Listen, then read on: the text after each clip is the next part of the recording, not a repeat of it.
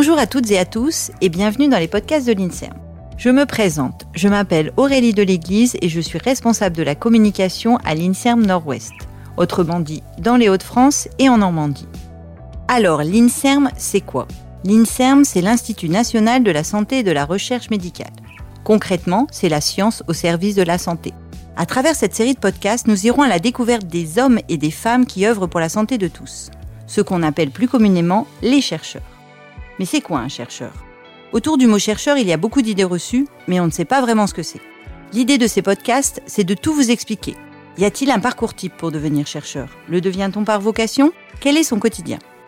Portrait, coulisses, métier, l'INSERM vous ouvre ses portes. Êtes-vous prêts Bonjour à toutes et à tous. Aujourd'hui, je rencontre Marine Deneuchot, doctorante au laboratoire INSERM Lille Neurosciences et Cognition, équipe Alzheimer et Tauopathie, qui nous parlera des recherches menées à l'INSERM sur la protéine Tau. Mais avant de commencer, j'explique brièvement ce qu'est la protéine Tau. La protéine Tau est une protéine majoritairement présente dans les neurones. Elle permet une stabilisation du squelette de la cellule et aussi sa plasticité. Cette protéine est intéressante parce que dans les maladies neurodégénératives comme la maladie d'Alzheimer, cette protéine s'agrège dans les neurones et entraîne leur mort, ce qui cause par la suite le déclin cognitif observé chez les patients.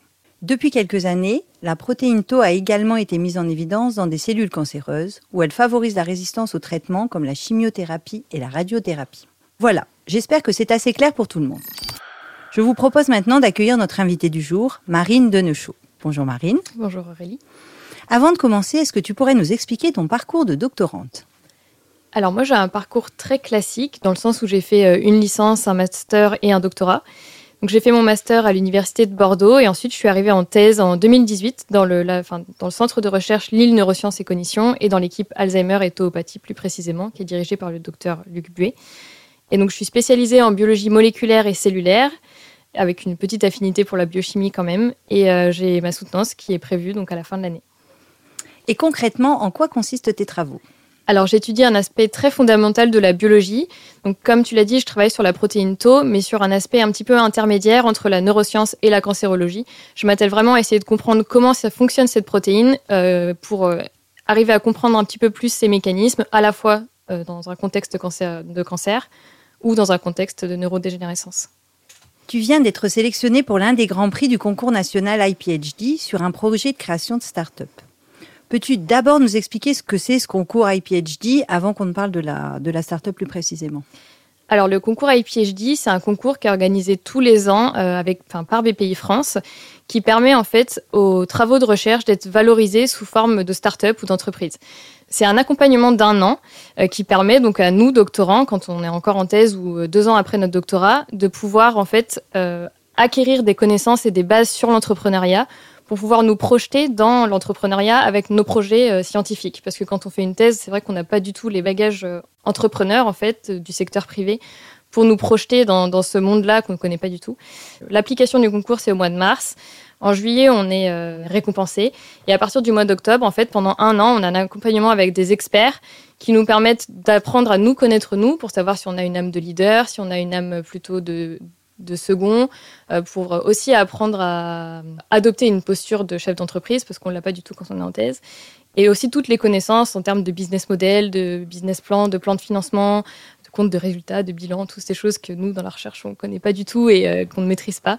Donc voilà, c'est vraiment pour euh, commencer à devenir des, des petits entrepreneurs. D'accord, très bien. Et donc, que développera cette start-up? Alors, quand on a déposé le concours IPHD, à la base, l'idée, c'était de, de développer une stratégie pour euh, resensibiliser les cellules cancéreuses à la chimiothérapie et la radiothérapie. Euh, on en a parlé brièvement au début, mais la protéine Tau, quand elle est exprimée dans ces cellules cancéreuses, euh, elle va entraîner une résistance plus importante à la chimiothérapie et à la radiothérapie.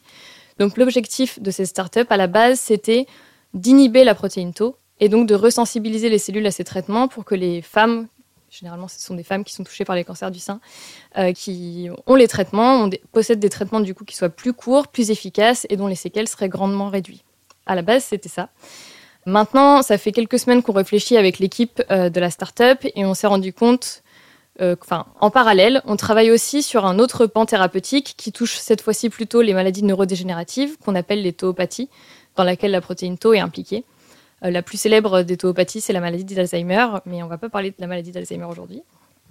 Et donc l'idée, ce serait plutôt d'axer la start-up sur ben, le traitement des maladies neurodégénératives comme les tauopathies, parce que les résultats expérimentaux qu'on a sont plus avancés, donc nous permettraient de, créer la start-up plus rapidement. Donc ce serait plutôt cet axe-là qu'on développerait. Et euh, ce qu'on commercialiserait donc dans cette start-up, ce serait donc des anticorps, des tout petits anticorps qui sont initialement trouvés chez les camélidés, donc les lamas, les chameaux, qui cibleraient la protéine Tau et qui inhiberaient euh, la capacité d'agrégation de la protéine. Donc, dans les maladies neurodégénératives, on a euh, une mort neuronale qui se fait parce que la protéine Tau s'agrège, ça devient toxique et les neurones donc finissent par mourir. Avec un traitement en utilisant un anticorps qui inhiberait donc l'agrégation de la protéine Tau, on pourrait ralentir le déclin cognitif et augmenter la survie des neurones. Donc, ce serait ça l'objectif de, cette nouvelle start-up euh, à venir.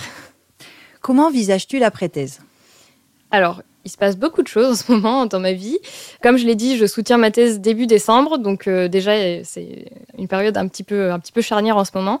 Mais euh, juste après, donc à partir du mois de janvier, je continue en post-doctorat euh, dans mon laboratoire actuel. Euh, ce sera pas un post-doctorat euh, classique entre guillemets parce que je vais avoir donc une partie à la paillasse où je vais donc continuer à faire quelques expérimentations, mais surtout une partie ben, un peu plus business avec le concours IPHD où je vais vraiment euh, donc m'attacher à essayer de, préparer en fait la création de la startup, donc d'emmagasiner un maximum de connaissances et aussi de commencer à rencontrer un maximum de gens en fait pour m'aider dans, dans, cette étape-là. Alors je suis pas toute seule, heureusement, on est deux à travailler là-dessus à 100%, on va être deux postdocs. Donc euh, c'est ça qui va rythmer mon quotidien dans les mois qui viennent. Après, en parallèle, je suis aussi en train de passer un diplôme universitaire avec euh, Eurasanté et l'Université de Lille, euh, qui est un diplôme qui nous permet donc d'acquérir des connaissances sur l'entrepreneuriat en santé. Donc voilà, ça va être riche de formation les prochains mois, mais bon, moi, je ne vais pas m'ennuyer. Et j'ai ouï dire que tu étais une fervente défenseuse des doctorants, que tu avais à cœur de promouvoir les compétences acquises lors d'un doctorat.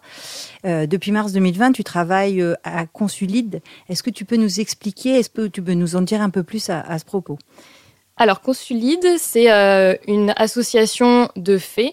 Donc, en fait, c'est une structure qui a maintenant été rattachée à l'université, qui permet aux doctorants de réaliser des missions de conseil pour des entreprises ou des collectivités pendant leur thèse. Il faut savoir que le doctorat, dans les textes, on peut consacrer un sixième de notre temps de travail à faire autre chose que nos recherches en laboratoire. Et c'est un sixième de temps de travail, ça peut être consacré donc à de la mission de conseil euh, ou de l'enseignement, par exemple. Donc, comme moi, je ne pouvais pas faire d'enseignement parce que la structure dans laquelle je suis euh, ne proposait pas de cours, euh, je me suis tournée vers Constulide, dans laquelle je me suis investie. Et donc voilà, j'ai à cœur de montrer que les doctorants peuvent réaliser des tâches qui peuvent être utiles aux entreprises, parce que c'est un peu à deux visions c'est prouver aux doctorants qu'ils sont capables de faire autre chose que ce qu'ils font tous les jours au laboratoire, parce que le doctorat est très riche et permet de développer plein de choses et plein de compétences euh, transverses. Et prouver aux entreprises que les docteurs et euh, doctorants sont vraiment des, ressources idéales pour eux et qu'ils ont tout à y gagner à apprendre à les connaître. Par exemple, euh, l'université organise tous les ans une formation qui s'appelle le Challenge Doc et c'est deux jours où on doit faire une mission de conseil, une petite mission de conseil pour des entreprises qui ont une problématique. Et à la suite de Challenge Doc, l'entreprise avec laquelle j'avais travaillé avec mon groupe euh, voulait continuer sur cette problématique. Donc, on a mis en place une mission de conseil avec Consulide. Et il s'avère qu'ils avaient vraiment besoin d'un profil un peu psychologie, cognition, qui était dans mon groupe. Donc, c'était un doctorant qui était dans mon groupe. Et à la fin de sa thèse, donc il a soutenu et l'entreprise est revenue vers lui et ils l'ont proposé donc un CDI suite aux missions de conseil qu'il avait, enfin, qu'il avait réalisées avec Consulide. Et il est maintenant euh, bah, responsable R&D euh, chez eux et il encadre du coup toute l'équipe de recherche et développement euh, dans cette, dans cette entreprise.